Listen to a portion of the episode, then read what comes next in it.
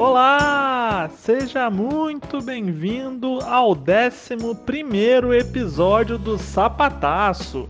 É uma bela marca para quem começou em junho. Acompanhamos aí a reta final da temporada de La Liga, também comentamos as competições europeias. Não deixa de seguir a gente lá no Twitter, nós somos o arroba sapataçopod com demudo. Diz o que tá achando, manda sugestão de tema e interage com a gente. Hoje a gente vai dar uma variada. O assunto é seleção espanhola, La Roja, a Fúria, da forma que você preferir chamar. Já são nove meses desde o último jogo da seleção. Foi pela eliminatória da Euro que a Espanha se classificou como líder do grupo. E na última rodada despachou a Romênia por 5 a 0. De lá para cá, muita coisa mudou, até o técnico. E na próxima quinta-feira, dia 20 de agosto, o Luiz Henrique, de volta ao comando, vai divulgar a lista dos convocados para duas partidas da Liga das Nações em setembro, contra a Alemanha e Ucrânia. Mas se você estiver ouvindo esse episódio depois da convocação, pode ficar tranquilo porque não tem nenhum problema. Aqui no Sapataço a gente vai dar uma repassada em tudo que rolou desde a última Copa do Mundo. Como tem sido a construção desse novo ciclo que tem como próximo objetivo a Eurocopa do ano que vem, que acabou sendo adiada, né? Seria em 2020, mas por conta do coronavírus passou para 2021. Vamos analisar posição por posição quem são os jogadores de confiança, quem teve alguma queda de rendimento e está em risco e quais são as surpresas que estão pedindo passagem nas próximas convocações. Mas antes de fazer a pergunta inicial aqui para as outras estrelas do programa, cabe uma breve explicação desse caos que se transformou a seleção espanhola desde a chegada de Luiz Rubiales ao poder na Real Federação Espanhola de Futebol. Depois daquele vexame na Copa, com demissão do Lopetegui, às vésperas da estreia, foi contratado pelo Real Madrid né, e gerou toda aquela polêmica ali. O erro precisou assumir, não teve a menor noção do que fazer com o time. E uma seleção que era uma das grandes favoritas ao título acabou perdendo para a Rússia nas oitavas de final nos pênaltis. O escolhido para comandar o novo ciclo foi o Luiz Henrique, depois da vitoriosa passagem pelo Barcelona. Mas pouco menos de um ano depois de assumir, em junho de 2019, ele precisou se afastar para cuidar da saúde de sua filha de 9 anos, que acabou morrendo no fim de agosto em decorrência de um câncer ósseo, um episódio trágico que comoveu todo o país. Nesse meio tempo, o técnico da Espanha passou a ser o Robert Moreno, que era auxiliar e fez ali um trabalho ok nas eliminatórias da Euro, conseguiu cumprir o objetivo. E aí o que ele pensou? Pô, você é o técnico na Euro, né? Vamos que vamos. Só faltou combinar com a federação e com o Luiz Henrique. Os dois tinham outros planos. O Luiz Henrique não ficou nada feliz com essa ambição do amigo, ou melhor, do ex-amigo, chamou ele até de desleal na coletiva de retorno. O Robert Moreno, obviamente, foi mandado embora da seleção. Mais uma crise que o Rubiales não teve a menor noção do que fazer causou um problema que não tinha nenhuma necessidade de acontecer, né? Então, agora, sem Robert Moreno e com Luiz Henrique, que vai ser o técnico da Espanha aí nesse ciclo, eu queria perguntar aqui para as outras estrelas do programa o seguinte: Luiz Henrique é o nome certo para comandar esse novo ciclo da Espanha? Eu começo por você, Daniel Souza. Diz pra gente, Dani.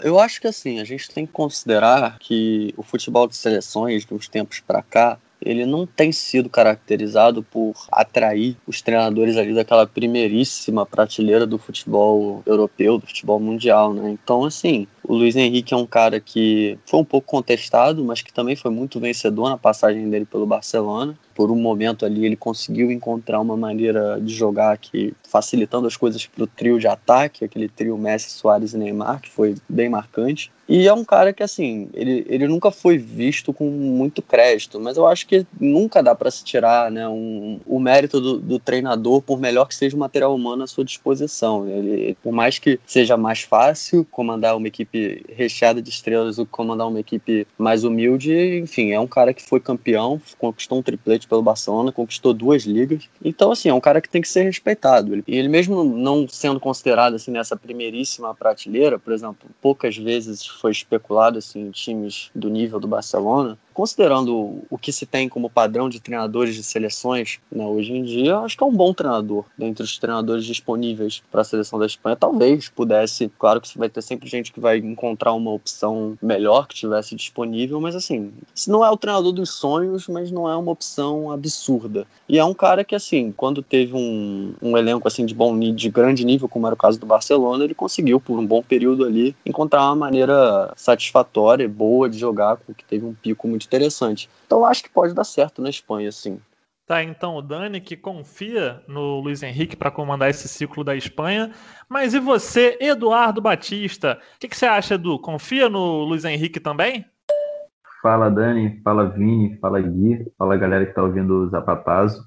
Eu confio demais no Luiz Henrique. Acho que a seleção dele é uma seleção que joga um futebol bem agradável. Um futebol parecido com o do Lopetegui, claro, esquemas um pouquinho diferentes, peças diferentes, modelo de jogo diferente, mas o, o conteúdo final é um conteúdo que me agrada. Só pegando um ganchinho no que o Dani falou sobre o Luiz Henrique no Barcelona, cara, não é fácil você montar um time com Messi, Luiz Soares e Neymar três jogadores que não marcam e tornar ele competitivo mesmo a nível defensivo. O Barcelona, o Barcelona do Luiz Henrique defendia bem. Era uma equipe que o Neymar de vez em quando ajudava um pouquinho na, pela esquerda. Messi e Soares a gente sabe que não voltam mesmo, mas tornou o Barcelona competitivo naquela temporada. Reinventou também o vestiário. Eu lembro que depois de uma derrota para a Real Sociedade, todo mundo achava não, dessa vez não vai dar para o Luiz Henrique. Ele tá botando Messi no banco, botou Neymar no banco, deu um chá de banco para todo mundo. Depois dessa derrota para a Real Sociedade foi uma derrota no Anueta, ele mudou tudo, é, assumiu, controlou o vestiário, botou rédea, que é muito difícil, a gente sabe como é a panelinha do, do elenco do Barcelona. Se, se hoje em dia é difícil, imagina naquela época que tinha Xavi, Iniesta, Messi, Neymar, Soares, Daniel Alves, então é um elenco muito difícil de, de controlar, principalmente a nível de vestiário.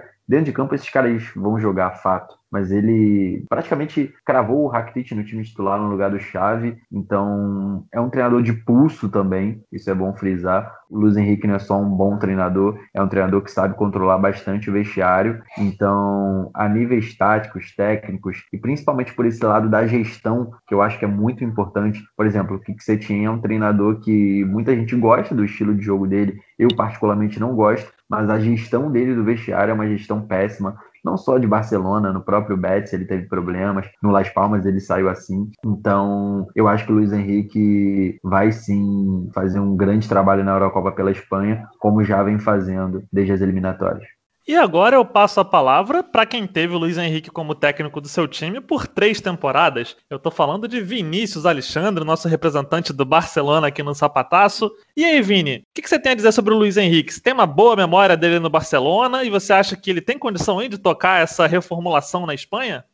Olá pessoal, olá Gui, Dani, Edu, estão aí com a gente mais uma vez e a todos que estão nos ouvindo no Sapatazo. Eu acho que o Luiz Henrique é sim o nome certo. Acho um treinador capaz de dar uma força tanto tática quanto psicológica muito boa para uma seleção que vem fragilizada dos fracassos nas últimas competições que disputou. Foi mais ou menos o cenário que ele encontrou no Barcelona em 2014 e 2015 e que acabou sendo muito bem sucedido, mesmo com os problemas que ele enfrentou no começo, especialmente quando teve o caso de Anoeta, uma crise bem forte por ter deixado o Soares e Messi no banco, mas taticamente ele montou um time muito forte que sabia usar a posse de bola, sabia contra-atacar e que tinha uma força para virar os jogos, para reagir às adversidades muito grande. Então, acho que ele é um, um treinador que pode, do mesmo jeito que ele evoluiu um pouco o jogo do Barcelona, saindo da posse de bola, que já estava ficando estéreo, para transformar em um time um pouco mais agressivo, acredito que ele pode fazer o mesmo trabalho na seleção espanhola e até dando sequência ao que ele estava fazendo antes da saída dele, né? É, antes de voltar agora, ele estava conseguindo fazer um bom trabalho. acredito que a sequência vai ser boa também. E antes da gente começar aqui a analisar posição por posição, quais são as opções aí desse novo ciclo da Espanha, eu tendo a concordar bastante com o Dani no que ele diz a respeito de, de realmente técnico de seleção hoje em dia, é difícil que os profissionais de ponta estejam ocupando esses cargos, né? E dentre as opções, acho que o Luiz Henrique é um cara que realmente tem esse controle do vestiário, que para uma seleção é muito importante, né? Que o Edu citou aí. É um cara que sabe o que fazer com as peças que tem, sabe administrar ali é, ótimos valores individuais, como é o caso da Espanha, são, são muitos jogadores talentosos aí que surgiram desde o ciclo vitorioso sob o comando do Luiz Aragonês e do Vicente Del Bosque, que conquistou lá duas Eurocopas, conquistou a Copa do Mundo. Depois a Espanha não conquistou mais nenhum título, mas continua tendo, continua produzindo jogadores talentosos e acho que o Luiz Henrique pode sim conduzir aí essa seleção para um caminho vitorioso de novo. Mas agora, sem mais delongas, vamos então aqui fazer uma, uma análise posição por posição desses jogadores aí que já foram convocados nesse novo ciclo, de outros que podem pintar como surpresas, né?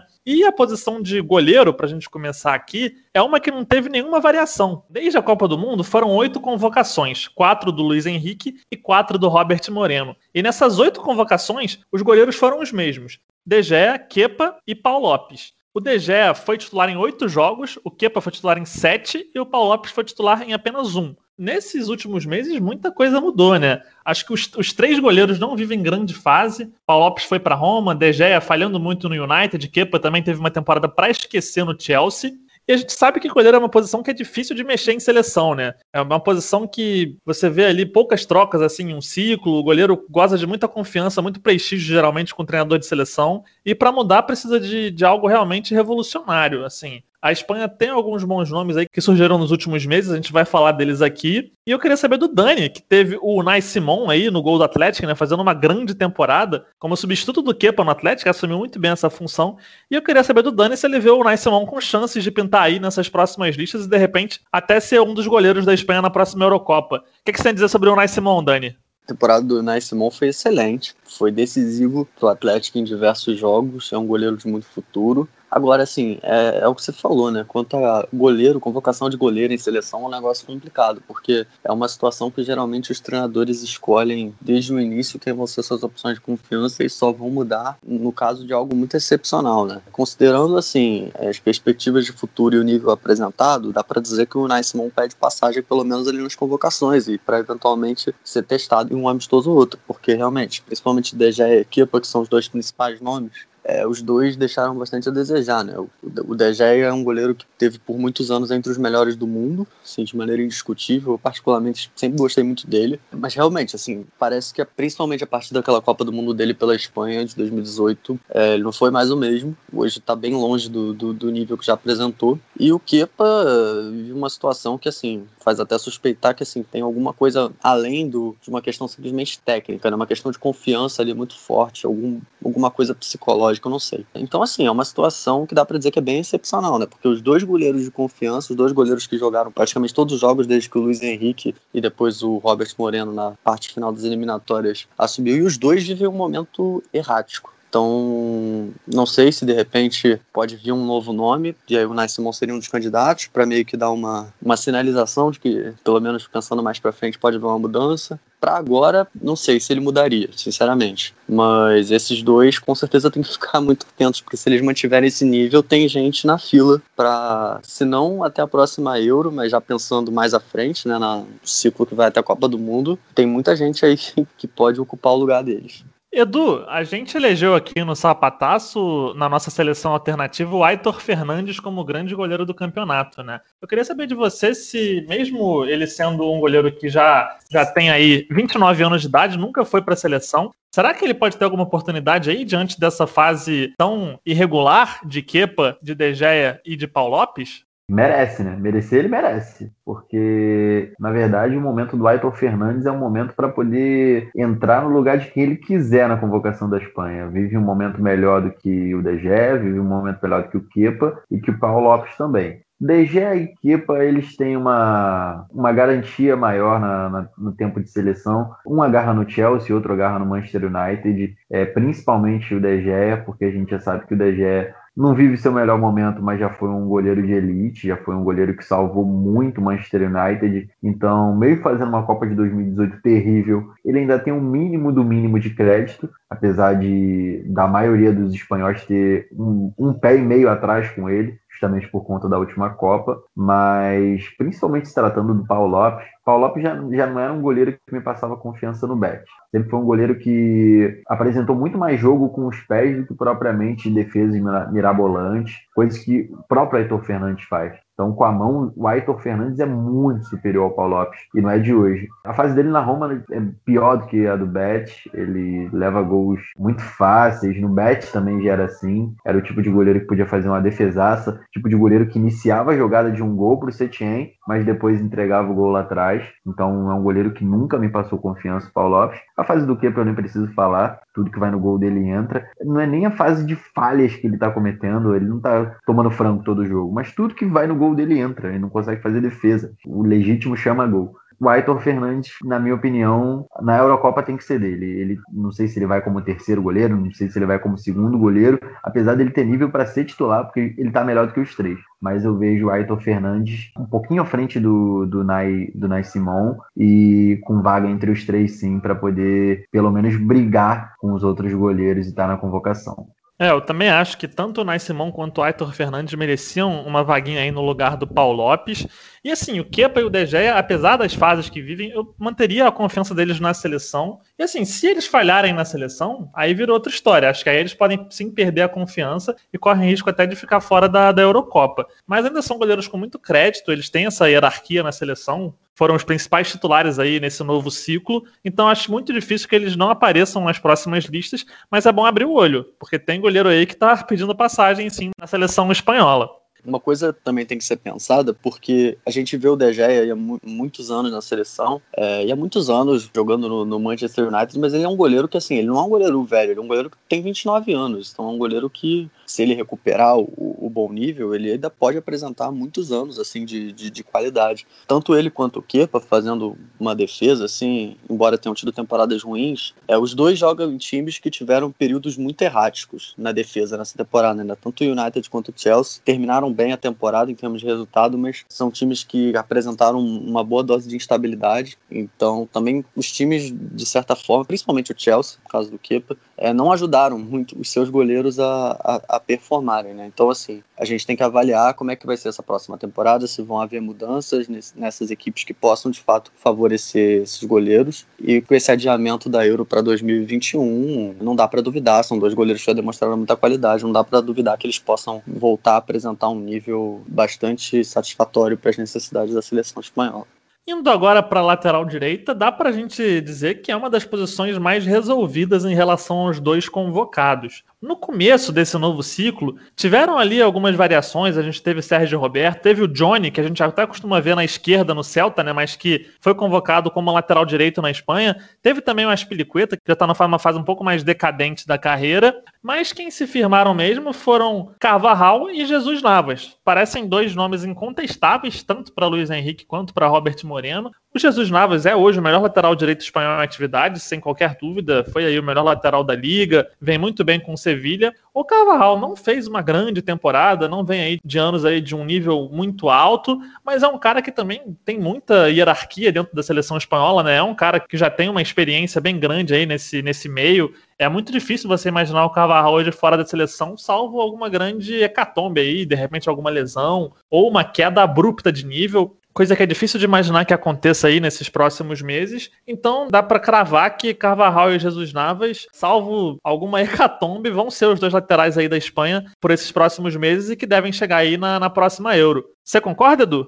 É, não tem nem como discordar, né? A fase do Jesus Navas com o Sevilha. Quem está acompanhando a Europa League, quem acompanhou a temporada de La Liga, sabe que o Jesus Navas está até à frente do Carvajal. Eu vou achar um erro Claro que tá lá na frente a Euro, a gente não sabe também como vai começar a próxima temporada, enfim. Mas se a Euro fosse hoje, é, o Jesus Navas teria que ser o camisa 2, o titular da Espanha na, na lateral direita o que ele está jogando junto com o Reguilhão. Claro, o, sistema do Sevilha é um sistema montado também muito para os alas, porque o meio-campo sustenta, a bola sempre vai para o lado. O Jesus Navas também bate com o Lucas Ocampos, que é o melhor jogador da temporada do, do Sevilha, melhor contratação, uma das melhores contratações da temporada europeia, eu vou até longe. Melhor contratação da temporada espanhola ele é, com certeza. Eu boto ele no top 3 de contratações da temporada europeia num todo, no mundo inteiro. Então, Jesus Navas seria o meu titular mas difícil imaginar outro nome a não ser Jesus Navas e Carvajal. A temporada do Carvajal foi até um pouquinho abaixo do que ele vinha apresentando, mas mesmo assim não tem outro lateral direito porque também a lateral direita também é uma posição de muita carência no mundo todo. É, a gente vê o Arnold do, do Liverpool, é, talvez o Trippier do Atlético de Madrid, e não vai muito além disso. É uma posição com muita carência realmente no mundo todo. Então na Espanha, Jesus Nave e Carvajal não tem nem discussão. E a gente está falando aqui de lateral direito, uma grande decepção foi o Álvaro Adriosola. Ele chegou a ser convocado para a última Copa do Mundo, mesmo sendo novo. Na época ele tinha só 22 anos de idade, mas era uma das grandes promessas aí do futebol espanhol, depois de um surgimento aí meteórico pela Real Sociedade, que fez o Real Madrid contratar ele, mas ele acabou não tendo muita sequência, não vingou ainda no Real Madrid, foi emprestado para o Bayern também, não teve ainda grande sequência por lá, então é um cara que acabou sendo esquecido aí da lista da Espanha e não foi mais convocado desde a Copa do Mundo. Uma grande decepção, né, Dani? É, com certeza, né? O Odriozola surgiu muito bem né, na Real Sociedade, mas talvez talvez a, a mudança para o Real Madrid tenha sido um pouco demais ali para o nível que ele, que ele tinha naquele momento e, e não tenha sido a melhor para o desenvolvimento dele, já que ele não teve, não teve muito como ter oportunidades, né? Então é complicado se pensar em convocação para um jogador que jogou pouquíssimas partidas aí nos últimos dois anos, né? Ainda mais numa posição que tem o Carvajal, que embora não esteja no seu melhor momento, é um jogador que tem hierarquia dentro da seleção, como você colocou, e o Jesus Navas, que praticamente, enfim, se reinventou na carreira, fez uma temporada espetacular, então é, não tem muito como imaginar. Nem entre as possibilidades, assim, de, ah, se alguém, se um dos dois se machucar, de repente, quem seria o, uma terceira opção? Nem nisso daria para imaginar o Odriozola pelo que ele fez nos últimos dois anos. Já no miolo de zaga, dá para dizer que a situação está um pouco em aberto, mas em partes, porque a gente tem um nome que é inquestionável, o Sérgio Ramos, que talvez seja aí o grande nome dessa seleção espanhola, né? É a maior referência da seleção, é o capitão, é o cara que, que comanda ali o vestiário, que é o mais experiente, que já vem aí um dos poucos remanescentes né, do ciclo vencedor, dá para citar só o Ramos e o Busquets, são os únicos que sobraram daquela equipe que ganhou os principais títulos da história da seleção espanhola. O Ramos é titular absoluto, com certeza vai estar nas próximas convocações, até pelo nível que vem mostrando no Real Madrid, né, depois dessa paralisação do, do coronavírus. Ele foi convocado em todas as oito oportunidades depois da Copa do Mundo. Foi titular em 14 partidas, ou seja, só perdeu dois jogos aí desde o final da Copa do Mundo. Um deles foi por suspensão, outro foi porque foi poupado ali para dar chance a outros jogadores. Então o Sérgio Ramos é um nome incontestável. E aí, quem foram os últimos convocados da seleção na última lista, que foi do Robert Moreno, para os jogos contra Malta e Romênia em novembro do ano passado? Foram Igor Martins, que parece ser ali o principal cotado a compor a dupla de zaga titular com o Sérgio Ramos, e a dupla do Vila Real, que é o Raul Albiol e o Paul Torres. Os dois fizeram uma grande temporada aí pelo, pelo Vila Real, uma temporada de recuperação né, da, da equipe lá da, da comunidade de valenciana. O Albiol e o Paul Torres deram uma solidez ali defensiva impressionante para o time. Formaram uma dupla que teve um entrosamento ali quase instantâneo. Então são dois nomes que aparecem muito fortes aí para esse novo ciclo. E os dois muito diferentes um do outro, né? O Raul Albiol é um cara muito experiente, que também foi um nome constante na, na geração vitoriosa da Espanha, mas ficou um tempo sem ser convocado e agora com essa nova fase no Vila Real ganha mais uma chance aí de se provar dentro da, da seleção. O Paul Torres, por sua vez, é um zagueiro jovem, uma revelação aí do Vila Real, que vem mostrando um grande futebol, um zagueiro canhoto, então é algo que deixa ele em vantagem até para compor essa dupla de zaga junto com o Sérgio Ramos, né? Então acho que são, são nomes aí que estão muito bem cotados, são jogadores que estão em bom nível. É difícil de imaginar que eles vão perder aí essa vaga. Os outros nomes lembrados nesse novo ciclo foram Diego Llorente, que não vive uma fase muito boa com a Real Sociedade, o Nai Nunes do Atlético Bilbao, Hermoso, que hoje está no Atlético de Madrid, mas não vem ganhando muita sequência aí de jogo. Sérgio Gomes, que virou um reserva no Sevilha nessa temporada, e Nacho e Bartra, que tão, não tiveram um nível muito abaixo nessa última temporada, e é difícil de imaginar que eles façam algo que vale a lembrança aí do Luiz Henrique. Mas eu quero saber do Dani, o que ele tem a dizer sobre a temporada que fez o Igor Martinez, se ele manteve o nível que fez ele ser chamado aí nessas últimas convocações da seleção espanhola. Você acha que o Igor Martinez vai ser o titular ao lado do Sérgio Ramos, Dani? Olha, é, sobre Igor Martinez eu sou suspeito para falar, porque é um jogador que eu tenho uma admiração incrível pelo futebol dele é um zagueiro que, além de fazer bem praticamente todas as funções obrigatórias de um zagueiro, né, se posicionar, é, ocupar bem os espaços, também contribui muito bem com a bola no pé. É um zagueiro completo, que eu dou graças a Deus por estar no Atlético, porque poderia ter nível para estar em equipes mais ricas. Assim, eu acho que a disputa vai ser muito boa, porque realmente os dois do Villarreal também têm argumentos fortes, mas assim, em termos de nível técnico, eu acredito eu acho que o Igo seria a melhor companhia para o Sérgio Ramos para formar a zaga da Espanha. O próprio Igo também é um zagueiro canhoto, que é algo que também ajuda a fazer com que alguns zagueiros se destaquem. E teve uma temporada muito boa. Assim, a, a defesa do Atlético ela se destacou de como um todo, né? Não só o Igo Martinez, o, o, o Nai Nunes, o Ierai, quando jogou, também todos foram muito bem. É um time que tem uma maneira de jogar que, de certa forma, privilegia bastante a defesa. Então facilita um pouco para os zagueiros, é bom dizer. Mas a zaga central, com certeza, é o setor mais privilegiado do elenco do Atlético, e muito por causa da qualidade do Igor Martinez. E é um jogador já com bastante experiência e tal, tá chegando provavelmente assim no auge da carreira, e acho que ele merecia essa titularidade, mas é uma disputa boa. Ô Edu, você acha que essa lista aí de quatro zagueiros está fechada com Sérgio Ramos, Igor Martins, Raul Albiol e Paul Torres? Na minha opinião, tá fechado assim. São os quatro melhores. Gosto muito dos outros dois zagueiros do Bilbao. A gente, off aqui, tava até conversando com o Dani, eu, você, que o Atlético Bilbao tem uma defesa de, de clube gigante europeu. Na verdade, tem, tem uma defesa que clube gigante europeu não tem. Três zagueiros titulares que o Bilbao tem. Ierai, Inigo Martinez e o Nai Nunes. São dois zagueiros um pouco mais novos, do Inigo Martinez, que é um zagueiro um pouquinho mais rodado, passou pela Real Sociedade, zagueiro de alto nível, mas os quatro mesmo não tem como fugir disso, principalmente pelo nível que o Albiol voltou do Napoli no, no seu retorno à Espanha, para o Vila Real, e a dupla dele, que vem jogando, Paulo Torres, é um zagueiro de característica totalmente diferente, zagueiro alto, canhoto, ele lembra um pouco o Laporte, assim, o estilo de jogar, qualidade no passe, é um meia jogando na zaga quase. O que ele inicia de jogada, o que ele clareia de, de jogo pro, pro Vila Real, ajuda demais o Albiol, o Albiol que não é um zagueiro com tanta qualidade assim para poder sair jogando. O Paulo Torres compensa isso.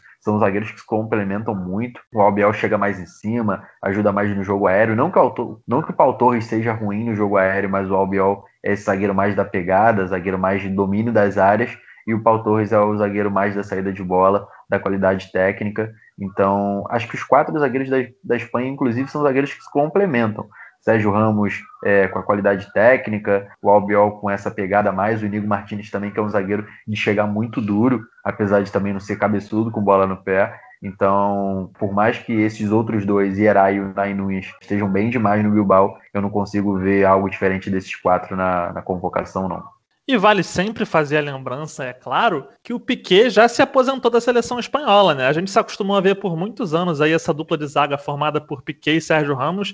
Era uma garantia, era uma dupla incontestável por serem os dois melhores zagueiros espanhóis sem qualquer sombra de dúvida. Mas o Piquet, depois da última Copa do Mundo, avisou que não joga mais pela seleção. Então, mesmo aí mantendo até um bom nível, teve algumas oscilações, é claro, nesses últimos meses pelo Barcelona, mas é um cara que não é mais uma opção para ser chamado aí pela seleção. Vale fazer essa nota aqui, caso você esteja se perguntando, pô, mas e o Piquet? Ele não tem chance? Mas o Piquet já já está aposentado aí da seleção espanhola. E para fechar a linha de defesa, a gente tem uma posição que está bastante em aberto, é a lateral esquerda. Muito embora o Gaia tenha recebido 7 de 8 convocações aí nesse período, ele foi titular também em 7 jogos desde a, última Copa do Mundo. É um cara que, que tem sido constantemente convocado para a seleção, mas é uma posição que também tem Bernard, do PSG, que teve duas convocações. Ele esteve na última convocação, inclusive, para os jogos contra Malta e Romênia nas eliminatórias da Eurocopa. A gente tem o Reguilon, que talvez seja o principal lateral esquerdo espanhol na atualidade. A gente tem Jordi Alba, que tem ali seus problemas com o Luiz Henrique, né? Se comenta muito sobre isso na Espanha, mas é um cara que também tem muita hierarquia na seleção, é um cara que, que tem uma bagagem enorme com a camisa da seleção espanhola. Nunca dá para descartar o Jordi Alba, mesmo que não viva grande fase na, na Espanha. Além, é claro, do Marcos Alonso, mas esse acho que dá pra gente praticamente descartar. É um cara que não foi convocado em 2019, as últimas convocações dele foram ali em 2018, depois da Copa. Ele tá em baixa no Chelsea, também nunca se provou muito como um lateral em uma defesa com quatro jogadores, né? Ele teve mais destaque ali quando jogou num time com três zagueiros, com mais liberdade para atacar. Então dá pra gente limitar as opções a Gaia, Bernard, Reguilon e Alba. E eu quero saber do Edu quais seriam os dois laterais esquerdos dele para a continuação desse ciclo aí mirando a Eurocopa. Então, Gui, por mais que eu goste bastante, principalmente do Gaia, eu não sou fã do Bernard, acho que o Bernard já viveu o momento dele lá atrás, 2015, 2014, 2000, no máximo 2016 o Bernard 2020 no PSG, para mim tá até atrás de outros nomes, se eu for puxar assim, tá atrás do próprio Yuri, na minha opinião, que tá no, no Bilbao. Eu gosto bastante do Gaia, mas fico com o Reguilhão e com o Alba mesmo. É, a temporada do Alba nem é das melhores. A temporada passada do Alba foi um absurdo, foi sensacional, com exceção do Anfield, onde chorou tudo mais mas a temporada 2018-2019 do Alba foi sensacional. A 2019-2020 já ficou um pouquinho abaixo, mas mesmo assim o, o Alba ainda tem a hierarquia, como você disse, na seleção, ainda é o melhor lateral esquerdo espanhol, por mais que a ascensão do Reguilhão, a temporada passada dele foi boa, essa temporada ainda foi melhor, só que eu ainda prefiro o Alba, fico com os dois, Reguilhão e Alba, com uma menção bem honrosa ao Gaia, que é um lateral do caramba, por mais que o Valência, independente se a temporada do Valência seja boa ou ruim, o Gaia tá sempre jogando bem. Ele consegue alternar um equilíbrio bem legal entre defesa e ataque. É um lateral que apoia bem, mas que também não é fraco marcando. Então gosto bastante do Gaia, mas vou ficar com Alba Reguilhão sim. E esses dois para mim são os laterais da, da próxima Eurocopa. Ô Vini, ainda dá para confiar no Alba como lateral esquerdo da seleção espanhola? Olha, o Alba, eu acho que ele tem condições de ser um lateral esquerdo para a seleção espanhola, mas eu não acho que ele deva ser a aposta nesse momento. Especialmente porque o jogo do Alba é bastante dependente do Messi. Ele tirado desse contexto do Barcelona, com o Messi jogando bola para ele, com os passes em profundidade, achando ele em posições muito privilegiadas. É, sem isso, ele perde um pouco da sua característica ofensiva. Defensivamente, ele é um jogador regular, mas que a, depende muito da sua velocidade e não do timing, por exemplo, pra, do tempo de bola para conseguir tirar um, a bola de um marcador, alguma coisa do tipo. Então acredito que o Alba ele tem a possibilidade, mas não é a aposta que eu faria. Acredito que tem jogadores em fase melhor e que são mais completos do que ele no momento. Eu apostaria no Alba se talvez como um reserva. É, ele não fez uma grande temporada, mas ele pode, na experiência que ele tem, poderia agregar alguma coisa ao elenco e até para os jovens que estão surgindo aí na lateral esquerda. Mas não colocaria ele como titular e não acharia um erro do Luiz Henrique nem convocá-lo para as próximas partidas da Espanha. Realmente a temporada do Alba foi bastante abaixo. Então, sobre a lateral esquerda, eu diria que é uma das posições mais abertas né, da, da, da, seleção espanhola. E se a gente for levar em conta essa última temporada, o Reguilon deveria ser o titular, né? Porque o nível que ele mostrou foi, foi um negócio assim espetacular. Claro que o Sevilha, como um coletivo, é, foi todo muito, muito marcante, mas assim, uma das individualidades que mais me chamou a atenção foi a do Reguilon. Vamos ver o que, vai acontecer com ele nessa próxima temporada. Tem especulação dele ir para times ingleses até, enfim, o que, pode acontecer, porque às vezes uma transferência pode ser positiva ou pode atrapalhar. Vídeo o exemplo do Driosola, que a gente comentou. Então, vamos ver. Mas assim, considerando para agora, eu acho que é obrigatório que ele, que ele esteja na convocação e com possibilidades boas de ser titular. Olha, isento de qualquer clubismo, eu afirmo que o Reguilon precisa ser o titular da seleção espanhola nesse momento. O que esse garoto está jogando é um absurdo. Fez golaço na Europa League, fez uma grande temporada com o time do Sevilha. Eu espero que volte ao Real Madrid, mas acho que é uma possibilidade que está de momento distante. Pode ser que o destino dele esteja longe, sim, do Santiago Bernabéu. Mas é um, é um, cara que, se mantiver essa evolução que vem mostrando, acho que é um nome certo, tanto na Eurocopa quanto na próxima Copa do Mundo. Não dá para fugir disso. O Jordi Alba é um lateral de 31 anos, ainda não é tão velho, dá sim para imaginar que ele jogue as próximas competições aí, as próximas grandes competições pela seleção espanhola. Mas é bom ficar de olho porque o Gaiá, como eu mencionei, ele é um cara que teve sete das oito convocações desde a Copa do Mundo. Então a comissão técnica parece confiar bastante no jogador. É um cara que, apesar da temporada tenebrosa do Valência, não teve uma queda tão abrupta de rendimento, ele continuou fazendo ali seu trabalho pela lateral esquerda. Então acho que vale sim ficar de olho no Gaiá. É difícil de fechar essa pauta aí do lateral esquerdo, porque, como eu falei, acho que o Reguilão é o melhor em atividade, mas o Alba é um cara de muito peso. O Gaiá tem muito prestígio da comissão técnica e acho que o Bernard acaba ficando um pouco atrás aí desses três se a gente considerar que que realmente a concorrência está pesada para ele. Apesar dele ter marcado presença aí na última convocação, em que o Alba estava machucado, né? Até é bom lembrar disso, por isso que, que o Alba não foi convocado. Então, eu tendo a ficar que existem duas vagas entre Gaiá, Reguilon e Alba. Acho que tá, tá entre esses três aí. Fechada então a linha defensiva da seleção espanhola, com os nomes que o Luiz Henrique tem aí à disposição para montar esse sistema defensivo da Espanha. A gente vai agora para o meio-campo, né? E a posição do primeiro volante, ali do pivote, como dizem na Espanha, é uma posição que, assim como a lateral direita, parece ter a situação praticamente definida. Busquets e Rodri estiveram presentes em todas as listas de convocação desde a última Copa do Mundo. O Busquets foi titular em nove jogos, o Rodri foi titular em sete, ou seja, foi sempre ou Busquets ou Rodri ali nesse primeiro volante da seleção espanhola nesse novo ciclo. Então são dois caras aí praticamente incontestáveis, tanto para Luiz Henrique quanto para Robert Moreno. O Busquets, mesmo não fazendo uma grande temporada para o Barcelona, acho que vai continuar assim aí nesse comando da posição. Ele tem 32 anos, então também ainda tem lenha para queimar aí, apesar dessa queda de rendimento no Barcelona. E o Rodri é o futuro da posição, né? O Rodri, cara que foi comprado a peso de ouro pelo Manchester City do Guardiola, tem só 24 anos, então tem muito a evoluir ainda como jogador. Depois aí da aposentadoria do Busquets, dá para imaginar um cenário em que o Rodri seja assim o dono da posição, mas até dado o nível atual do Busquets, dá para imaginar até que ele, o Rodri roube essa posição, né? Acho que é importante a gente fazer essa menção. E eu queria saber do Vini o que, que ele acha disso. Você acha que o Busquets Busquets tem ainda nível para ser o titular da posição ou o Rodri já tá pedindo passagem aí para ser esse titular do Luiz Henrique? O Busquets ele fez de longe assim a pior temporada dele no Barcelona, muito errático. Aquela forma de jogar do Busquets, dos passes rápidos, da visão privilegiada, de ter um tempo de bola que você via os times tentando contra-atacar e o Busquets já estava lá para parar e roubar a bola, não porque ele é um grande jogador no desarme, e sim porque ele é um ótimo jogador no, do jogo posicional e sabe onde ficar para desarmar um jogador. Isso foi se perdendo nas últimas duas, três temporadas e se perdeu muito nessa temporada que se passou. Lógico que toda a fase do time afeta muito ele, até pela natureza do jogo de um meio-campista como ele. É, ele depende muito de quem está próximo dele, mas mesmo assim tem a parte individual que a gente não pode negar, que o Busquets não está com a mesma confiança no jogo que ele costumava apresentar. Lógico que não é ainda um caso extremo de tirar ele das convocatórias. Ainda acho que ele possa ser o titular também, porque o Rodri, por mais ser um jogador extremamente promissor e que está apresentando um nível bom no Manchester City, acho que ainda pode não estar tá pronto para uh, ah, ocupar essa vaga de titular na Espanha. Mas ameaçado, Busquets com certeza tá. Dos jogadores mais firmados na Espanha nos últimos anos, com certeza ele é o que tem a vaga do time titular mais ameaçado.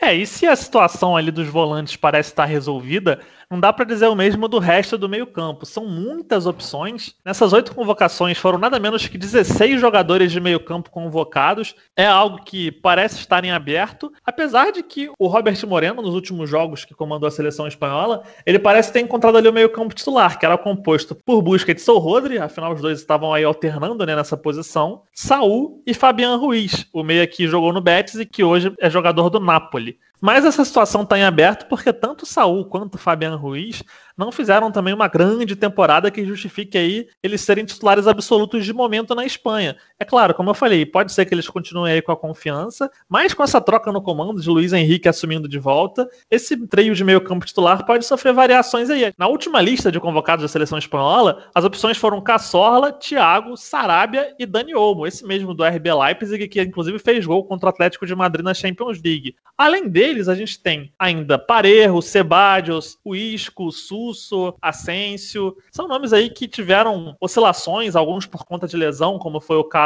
do Asensio no Real Madrid, ficou um longo tempo afastado dos gramados, mas acabou voltando aí na reta final da temporada. O Ceballos, que também perdeu a última convocação por causa de lesão, mas é um jogador que vem em crescimento no Arsenal, então é difícil de imaginar que ele não esteja presente nas próximas convocações, até pela história que ele tem na seleção de base, né? Isso pesa muito na Espanha. O Ceballos é um jogador que teve muito destaque na seleção sub-21 da Espanha, sub-19 também. É um cara já que nutria grandes esperanças aí na torcida espanhola e que pode sim ganhar uma nova chance aí com o retorno do Luiz Henrique. É, é algo que dá para se imaginar que vai acontecer. E aí, Edu, como é que resolve esse quebra-cabeça no meio-campo?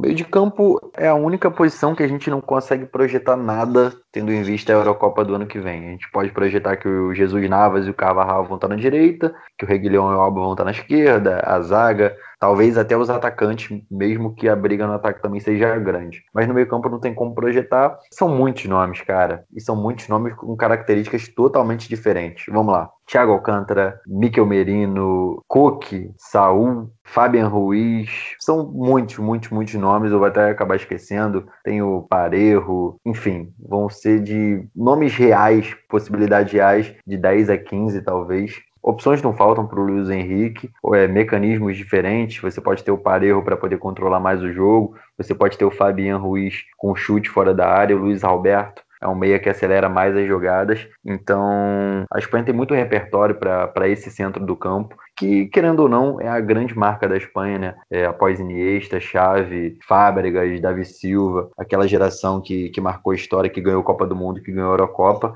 A nova geração também é uma geração marcada pelo número de meias, de bons meias. Busquei quem sobrou da, da, da última geração, mas a nova geração que está aí tem muito meia bom, tem muito meia é, ofensivo também. A gente não pode esquecer também do Erzabal, que deve ser mais usado para para a parte esquerda do campo, pra, jogando de beirada, mas ele também pode atuar por dentro. Peças não faltam para o Luiz Henrique montar, e eu costumo dizer que de uma forma ou de outra ele vai acabar sendo injusto, porque no centro do campo geralmente são três na Espanha, além dos beiradas e o, e o centroavante. Então ele vai acabar sendo injusto porque tem mais de três meias bons que merecem é, a vaga, até como titular da Espanha. A gente também tem os meios do Real Madrid, tem o Asensio que pode jogar por dentro. O Isco eu já acho um pouco abaixo, mas ele geralmente também tem sido convocado. Fora os meios que vão voltar também. Enfim, são de, é como eu disse, são de 10 a 15 nomes com chances reais de estarem convocados e de serem titulares com a, com a camisa da Espanha. Difícil até projetar alguma coisa. Eu acho que o único meia de todos que eu consigo cravar que vai ser titular é o Thiago Alcântara, porque esse daí eu vejo com um nível um pouquinho acima dos outros, assim, tirando, claro, a posição de volante. Eu vejo o Thiago Alcântara à frente dos outros meias, mas de resto, a briga vai ser gigante. É, e no meio de todas essas opções, a gente ainda tem o Cassorla, que estava presente nas últimas listas da seleção espanhola, que fez uma grande temporada para o Vila Real, mas acabou optando por uma transferência para o Catar, para jogar no Alçade, o time do Chave. E é uma pena, né? Porque é difícil de imaginar que o Cassorla vai continuar sendo convocado para a seleção espanhola, jogando numa liga de tão baixo nível, comparado aí às principais potências do futebol internacional, né? Então, é realmente uma pena que o Cassorla tenha optado aí por esse caminho.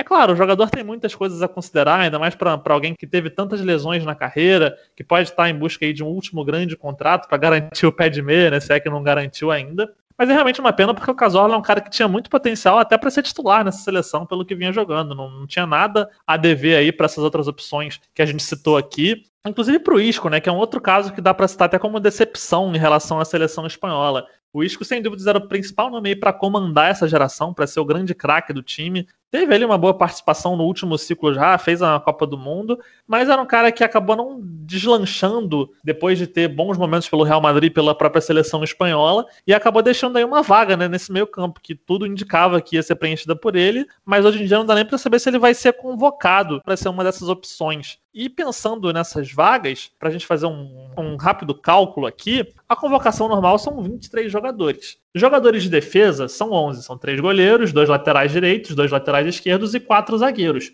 E levando em consideração que vão ser quatro atacantes convocados, sobram oito posições no meio-campo. Dessas oito posições, duas parece que já vão ser preenchidas, como a gente falou, pelo Busquets e pelo Rodri. Então sobram aí seis vagas entre todos esses nomes que a gente citou. Nessas seis vagas, um que eu vejo com muito potencial para preencher é o Dani Olmo, que eu acabei citando lá atrás, que pertence ao RB Leipzig, um jogador que fez base no Barcelona, né? Se destacou pelo Dinamo Zagreb e agora está aí pelo RB Leipzig desde janeiro de 2020. Ô, Vini, será que o Barcelona fez bem em deixar o Dani Olmo embora? Para mim, o Barcelona errou feio em perder o Dani Olmo, até porque a gente vê o Barcelona apostando em vários jogadores jovens muito mais questionáveis e, e que não casam com o estilo do, do Barcelona. É, por exemplo, se eu for falar assim, pegar a última janela do Barcelona agora no, no meio de 2019, faria muito mais sentido ter contrato, contratado o Dani Olmo do que ter contratado o Griezmann, por exemplo. É, eu sei que eu estou falando de um jogador jovem que é uma aposta contra um jogador caríssimo, uma das maiores contratações da história do clube, mas não estou pensando especificamente no que eles representam para o futebol hoje. Eu estou pensando mais no, no, que o time precisava no momento. O time precisava ser rejuvenescido com jogadores com uma capacidade decisiva que o Dani Olmo estava apresentando e segue apresentando pelo Leipzig agora na, na Champions League. Então foi um erro grotesco do Barcelona. Eu não tenho dúvidas que uma investida lá, naquele momento seria muito bem-vinda pelo Dani Olmo, até pelo pelo espaço que o Barcelona tem hoje para jogadores surgirem e evoluírem para o time titular, porque muitas peças inquestionáveis vão começar e estão começando a ser questionadas. Agora, se o Barcelona for atrás dele, já vai pagar o dobro do preço ou até mais. Foi um erro absurdo, acho que de um jogador que poderia estar muito bem controlado no mercado é, para o Barcelona, tem sua ligação com o clube e perdê-lo foi um vacilo da diretoria que, considerando os tipos de contratação que o Barcelona tem feito, não faz sentido um jogador que se encaixa tão bem no, no estilo do time não ser contratado. Meio campo certamente é o setor mais difícil de você definir uma série de variáveis, assim, primeiro porque realmente, como o Educo falou, é, o meio-campo é a alma da seleção espanhola, desde, desde o momento que ela se reinventou ao ponto de se transformar na, na grande seleção mundial, é, ali no período entre 2008 e 2012. E assim, tem, não deixaram de surgir jogadores de altíssimo nível, mas a gente não tem assim a, uma, uma firmeza assim de ter um jogadores garantidos ali nas, com, com a titularidade que sejam incontestáveis na seleção, porque existe um nível muito parecido de uma maneira geral. Eu concordo com o Edu que o Thiago talvez seja dos meias, assim, tirando os que são volantes propriamente, dos meio-campistas, talvez seja o que tem um nível um pouquinho mais acima. Também é um jogador que tem mais experiência do que a maioria desses concorrentes que a gente mencionou, isso também é importante. Só que assim, é um problema você ter uma situação como essa, é um problema complicado de você administrar como treinador, porque você ficar trocando, fazer testes em excesso pode ser prejudicial na montagem ali da engrenagem, justamente de um setor tão essencial quanto o meio-campo.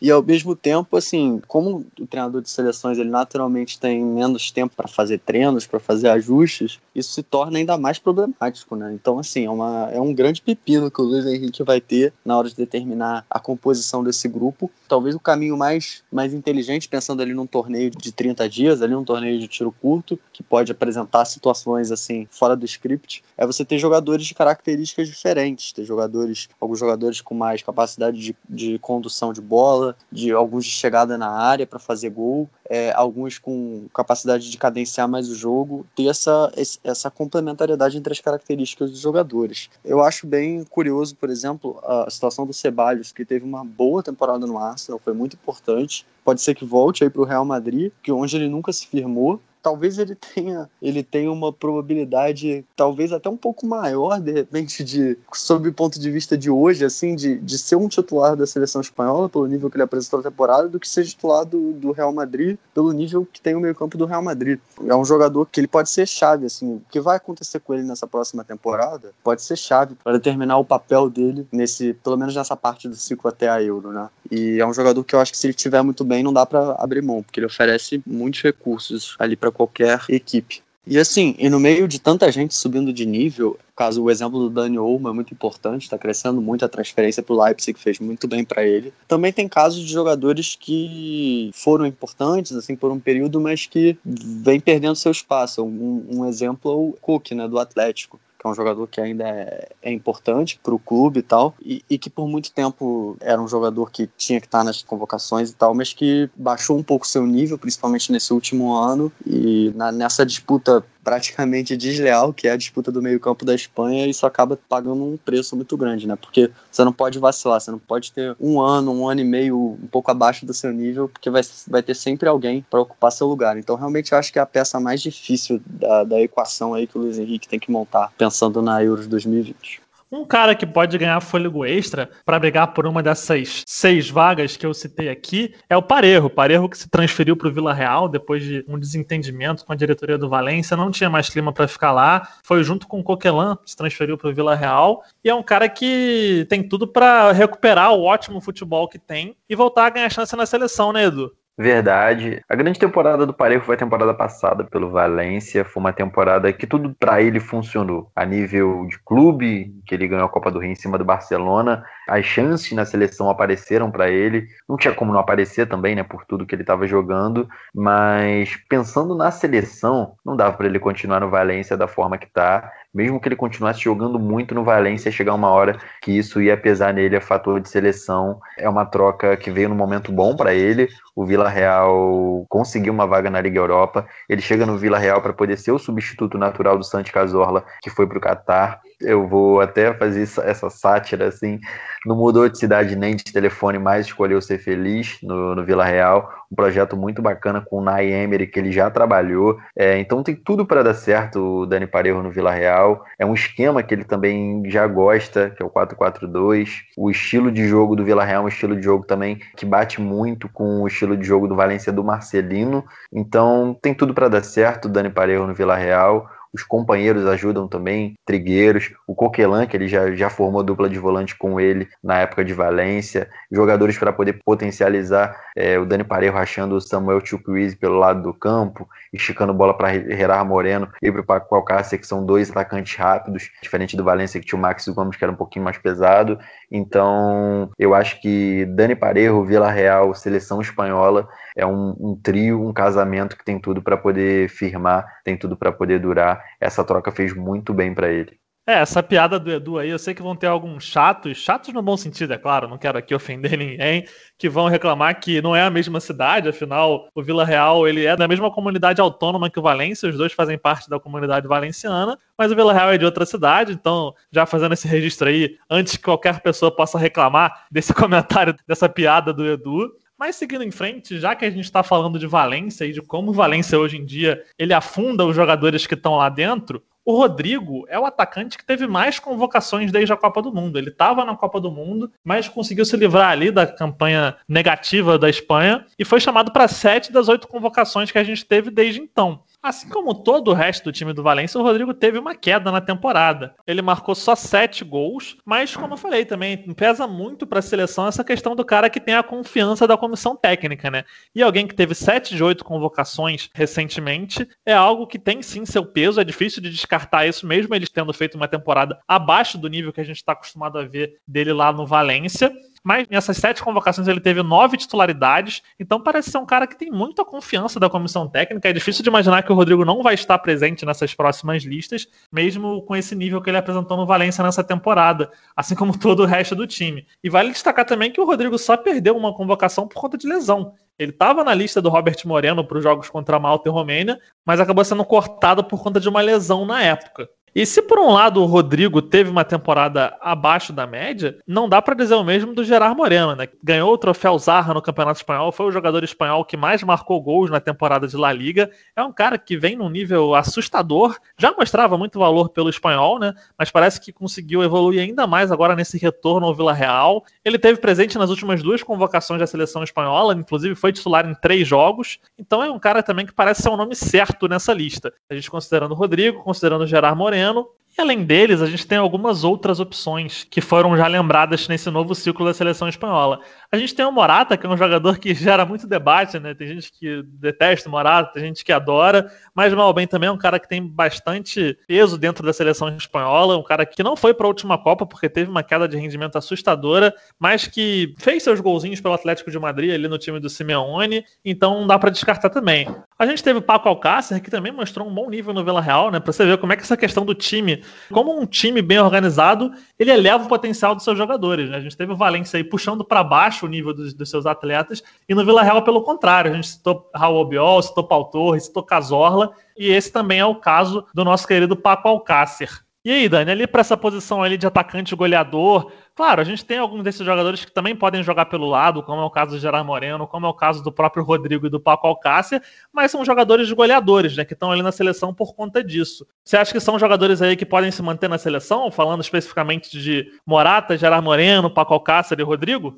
Eu acho que sim, eu acho que a Espanha está muito bem servida né, nessa parte do campo pela temporada de agora, né? Se a Euro fosse agora, por exemplo, acho que não teria como o Gerard Moreno não ser o titular pela temporada maravilhosa que ele fez no, no Villarreal. Claro que até 2021, até o mês de 2021 tudo pode acontecer, mas acho que ele puxa a fila nesse momento, quem tem se destacado mais. Em termos assim de, de, de, fazer gols, você tem várias opções ali confiáveis, várias opções que eu acredito que são suficientes para o que a Espanha almeja. A questão do, do ataque é que assim, o que por vezes a sensação que falta é uma opção que tenha mais velocidade, que dê mais profundidade em determinadas situações, é porque realmente não é uma característica do jogo da Espanha, costuma ser um jogo de mais toque de bola, mais associativo, que não usa tanto esse recurso, mas eu acho que assim, é necessário que a comissão técnica pense em ter alternativas, mesmo que não para uma titularidade, para compor elenco. Inclusive o próprio o Adama Traoré, que é um jogador que tem impressionado muito pela velocidade que ele alcança, enfim, embora nem seja um jogador na minha visão primoroso, ele estava na última convocação, né, que ocorreu antes da pandemia, e acabou não indo por causa de lesão. No caso ainda era o Robert Moreno, né, mas que já se pensava nisso. E vamos ver se o Luiz Henrique vai manter essa linha. Mas assim, eu penso que pelo nível apresentado e pela regularidade que vem tendo ao longo das últimas temporadas, eu acho meio até um pouco loucura o Iñaki Williams não ser, não, não estar entre as opções da seleção, pelo menos assim para elenco, para determinadas situações, porque é um jogador que pode tanto fazer como nove, como como jogando pelas pontas. É, ele não é só um velocista, longe disso, é um jogador tecnicamente muito bom. Ele é em certos jogos, principalmente quando o Munien estava fora, ele é praticamente o sistema ofensivo do Atlético, sofre bastante nisso, inclusive, e acho que ele teria muito a acrescentar na seleção espanhola, numa característica que falta um pouco né, em certas situações. E outro jogador que eu boto muita fé, assim, que vai estar no grupo da Euro e que eu acho que também fez uma grande temporada, principalmente antes da paralisação, foi o Erzabal. É, o Erzabal é um jogador que eu mesmo, quando ele surgiu, assim, é, via qualidade, mas não achava que ele talvez fosse ter um nível tão absurdo assim. Mas essa última temporada, principalmente antes da paralisação, né, como foi o caso de toda a Real Sociedade, que caiu muito depois, mas é um jogador que para mim também apresentou muitas credenciais para estar ali no grupo e eventualmente até ser titular, dependendo das circunstâncias, dependendo obviamente de como vai ser essa próxima temporada. Porque assim, a gente vai ter uma convocação agora, né? Tudo é um pouco condicionado a isso. Né? A gente vai ter uma convocação agora, que certamente vai ser muito baseado no que foi até agora, mas vai ter muita coisa para acontecer até a Euro. E numa seleção tão cheia de opções como a Espanha, ninguém pode vacilar. É, eu perguntei pro Dani aqui sobre jogadores mais goleadores, mas ele até já antecipou aí sobre outros assuntos, principalmente sobre essa questão do atacante veloz. É algo que a seleção espanhola sentiu muita falta na última Copa do Mundo. A única opção ali com essas características era o Lucas Vasquez, que bem, não é um cara de muita qualidade, né, para assumir essa responsabilidade numa seleção espanhola. Só que agora a Espanha tem valores que vêm se desenvolvendo que parecem sim ter capacidade de ocupar, de preencher essa função que é fundamental para a seleção. Não dá para você ter uma seleção em que é preciso ali ter opções com diferentes estilos de jogo no banco de reservas, né, ou até no time titular, que o Dani citou no meio campo, que é importante você misturar estilos de jogo,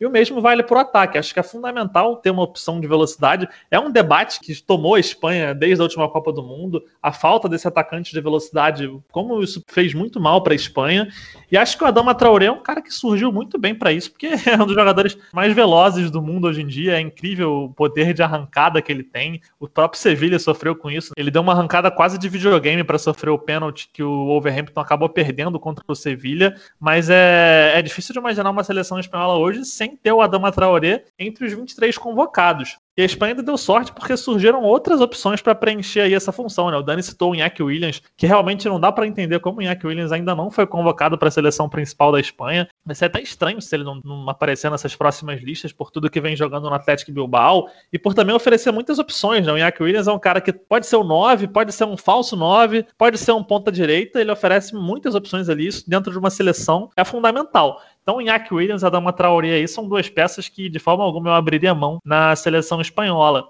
E falando em jogadores de drible que vão a fundo para cruzar, a gente tem Ansu Fati, que é um, um, garoto muito novo ainda do Barcelona, que até se especulou que fosse aparecer na última lista, acabou não aparecendo, mas é um jogador aí que, que a Espanha nutre muita expectativa também em relação ao futuro. E eu quero saber do Vini, o Ansu Fati já tem nível para fazer parte da seleção principal? Com certeza que o Ansu Fati tem nível sim para compor, o elenco, até porque olhando os jogadores de ataque que foram convocados, são poucos os que são é, intocáveis ou que são absolutos em suas posições.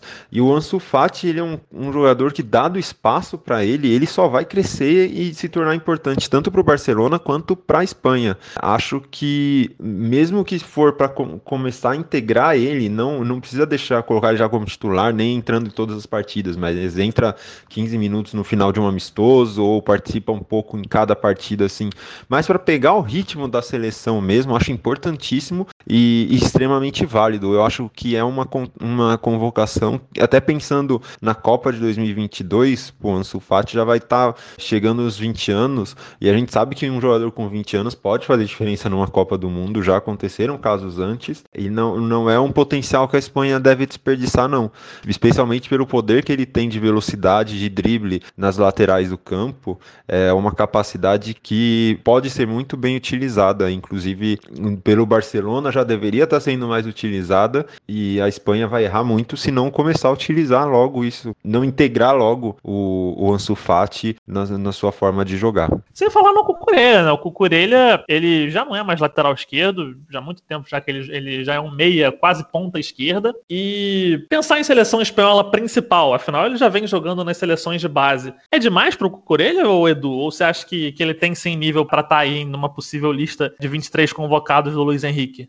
Agui, com certeza o Cucurella tem nível para estar tá entre os 23. Só pensar se, assim, eu gosto muito do Erzabal. O Erzabal é um meia, meia esquerda que joga pela esquerda. É o que o Cucurella faz. A temporada do Cucurella foi uma temporada melhor que a do Erzabal. Não que a temporada de, do Erzabal tenha sido ruim, mas a temporada anterior, mesmo com a Real Sociedade indo um pouquinho abaixo, foi, foi melhor. Então, eu vejo o Cucurella sim, com essa, com essa possibilidade de estar na, no elenco principal da Espanha para jogar Euro, para poder jogar amistoso. Você fala que ele não joga de lateral esquerdo, eu concordo. Ele não joga de lateral esquerdo, mas ele pode atuar. Muitas vezes o, o Bordalás, no momento que o Getafe está perdendo, ele tira o Cucurella da, da meia esquerda e recua ele para lateral esquerda e não compromete em nada, até porque ele fez a base toda no Barcelona, praticamente jogando nessa posição. Ele foi adiantar um pouquinho mais a partir do momento que ele chega no Eibar, junto com o Mendilibar, que o Mendilibar viu nele a capacidade ofensiva de, de machucar. Então, na, na época do Eibar, ele jogou basicamente num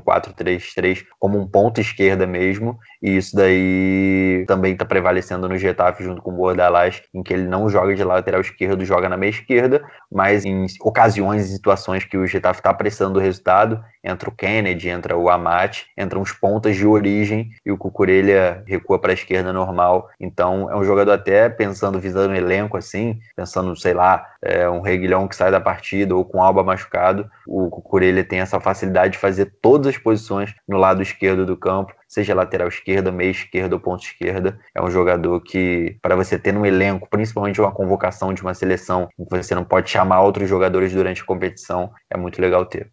É, eu até discordo um pouco do Edu quando ele fala do Erzabal, porque o Erzabal nessa temporada ele teve 10 gols e 11 assistências, então teve dígitos duplos aí nessas duas estatísticas, acho que é um número absurdo para um, ainda mais se tratando de um jogador que não pertence nem a Real Madrid, nem a Barcelona, nem a Atlético de Madrid. Então acho que o Erzabal vai ser um nome incontestável aí nas próximas listas do, do Luiz Henrique. E aí sobram poucas vagas, né? Se a gente parar para pensar que o Gerard Moreno também é um nome praticamente incontestável. O Rodrigo é um cara que vem sendo sempre chamado Erzabal nesse nível. E aí essa outra vaga aí do atacante rápido que pode ficar tanto com a Dama Traoré quanto para aí de repente uma eventual convocação do Iñaki Williams. Fica difícil de imaginar uma vaga aí para a gente citou aqui o Morata, além é claro do Iago Aspas, que é um jogador que também estava na última Copa, chegou a ter algumas convocações nesse novo ciclo com o Luiz Henrique, mas é um cara também que teve uma temporada um pouquinho abaixo no Celta e parece ter perdido um pouco de espaço nessa seleção espanhola. Um outro jogador que também foi lembrado nesse novo ciclo foi o Jaime Mata, do Getafe. O Jaime Mata teve um final de temporada um pouco infeliz, né? Perdeu o pênalti decisivo, acabou aí participando da eliminação do Getafe também na, na, Liga Europa.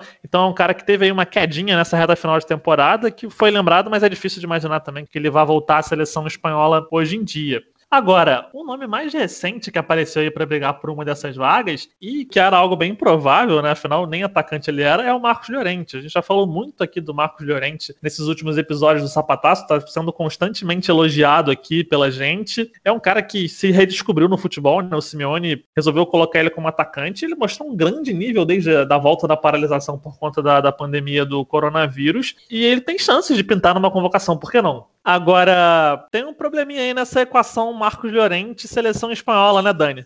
É verdade, sim. É um jogador que quem acompanha ele desde principalmente aquela temporada que ele jogou emprestado no Alavés, foi uma temporada muito marcante individualmente dele. Depois acabou não tendo muito espaço no Real Madrid, acabou tendo essa transferência para o Atlético que o Guilherme lamenta até hoje com toda a razão. E é um jogador que realmente, nessa temporada, o, o Simeone meio que reinventou ele como um segundo atacante, lembrando um pouco o que foi feito com o Raul Garcia lá atrás, que era um volante, que acabou virando um, um segundo atacante naquele 4-4-2 em determinadas circunstâncias. A questão é que realmente, assim, a maneira de jogar do Atlético de Madrid, não falo só em questão de sistema tático, mas enfim, o estilo de jogo, eu diria que é praticamente oposto do que costuma ser a seleção espanhola. E aí também, sob o ponto de vista de esquema tático, pode ser um pouco complicado de encaixar o Marcos Llorente pelo menos assim, para essa função que o Simeone aloca ele ali, né? Para ser um como se fosse um segundo atacante. Acho que é uma equação complicada de se resolver e se fosse para convocar o Marcos Lorente na posição de origem, como um meia central ali,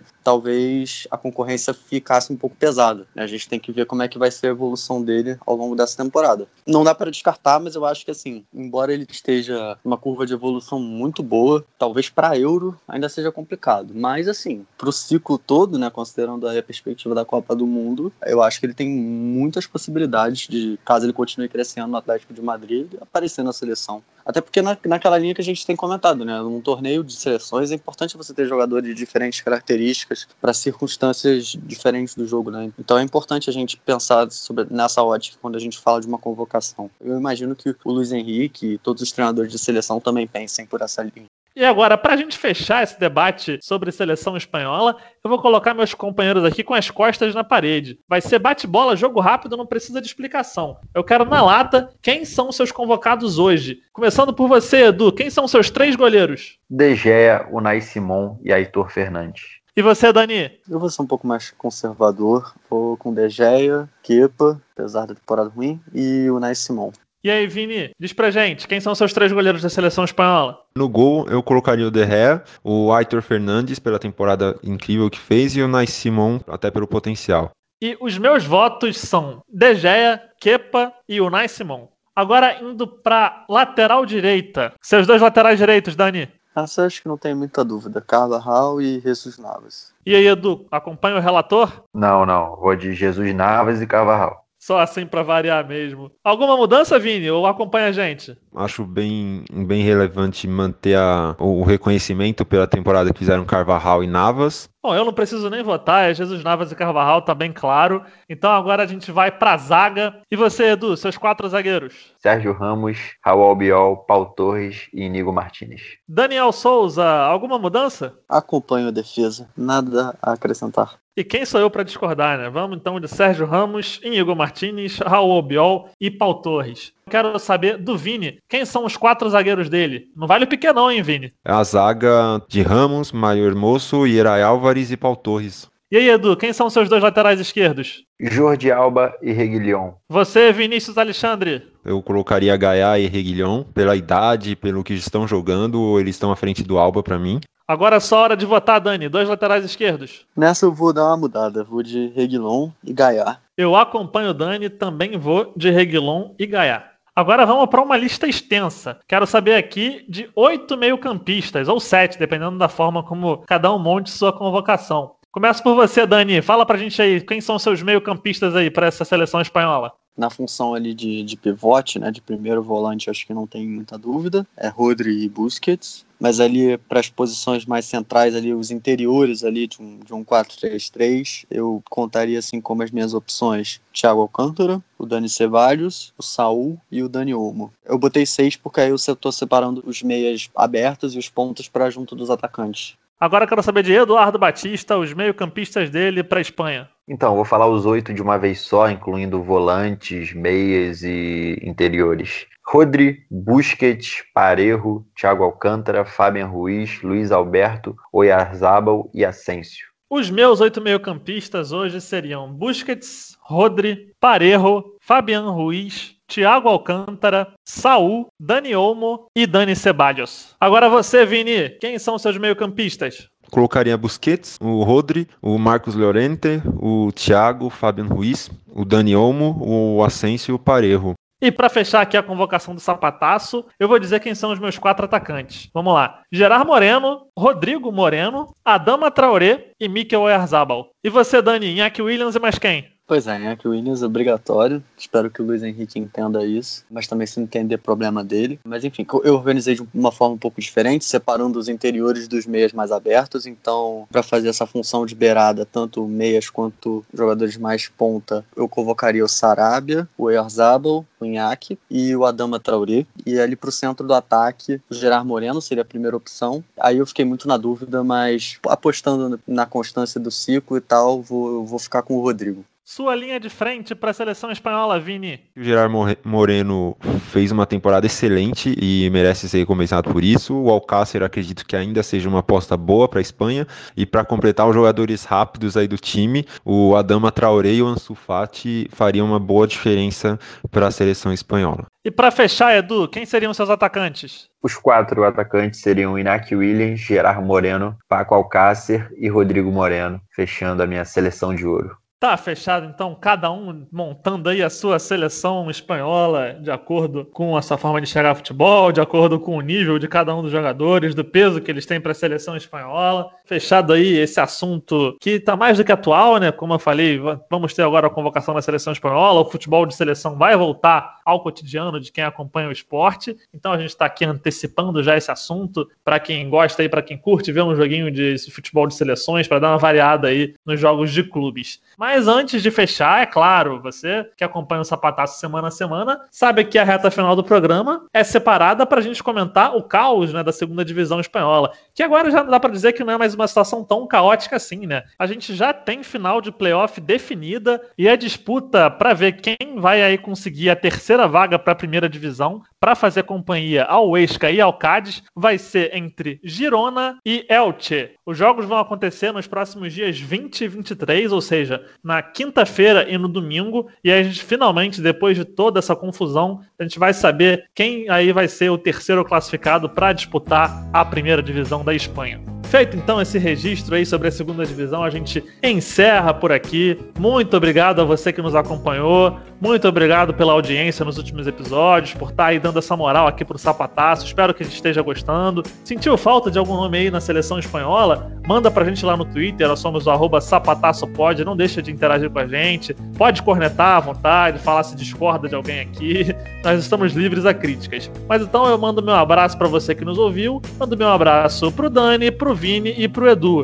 E antes aqui da despedida dos meus companheiros, vale dar um aviso para os nossos ouvintes. A gente vai fazer uma pequena pausa, um recesso de duas semanas, já que a gente está aí nessa, nessa pré-temporada do futebol espanhol, embora as competições europeias ainda estejam em andamento. Então o Sapataço faz aí uma folguinha para você dar um descanso da gente, mas a gente volta daqui a três semanas já com os preparativos para a La Liga, que começa no dia 12 de setembro. Então, feito esse aviso, eu abro aqui o microfone para os meus amigos também se despedirem. Valeu, Gui, valeu, Dani, valeu, Vini, valeu, galera que ouviu os Zapatados até o final. Tamo junto sempre. Um abraço aos meus colegas e um agradecimento especial mais uma vez a quem tem acompanhado a gente. Agora é só daqui para melhor. Vamos em frente. Um abraço e até mais.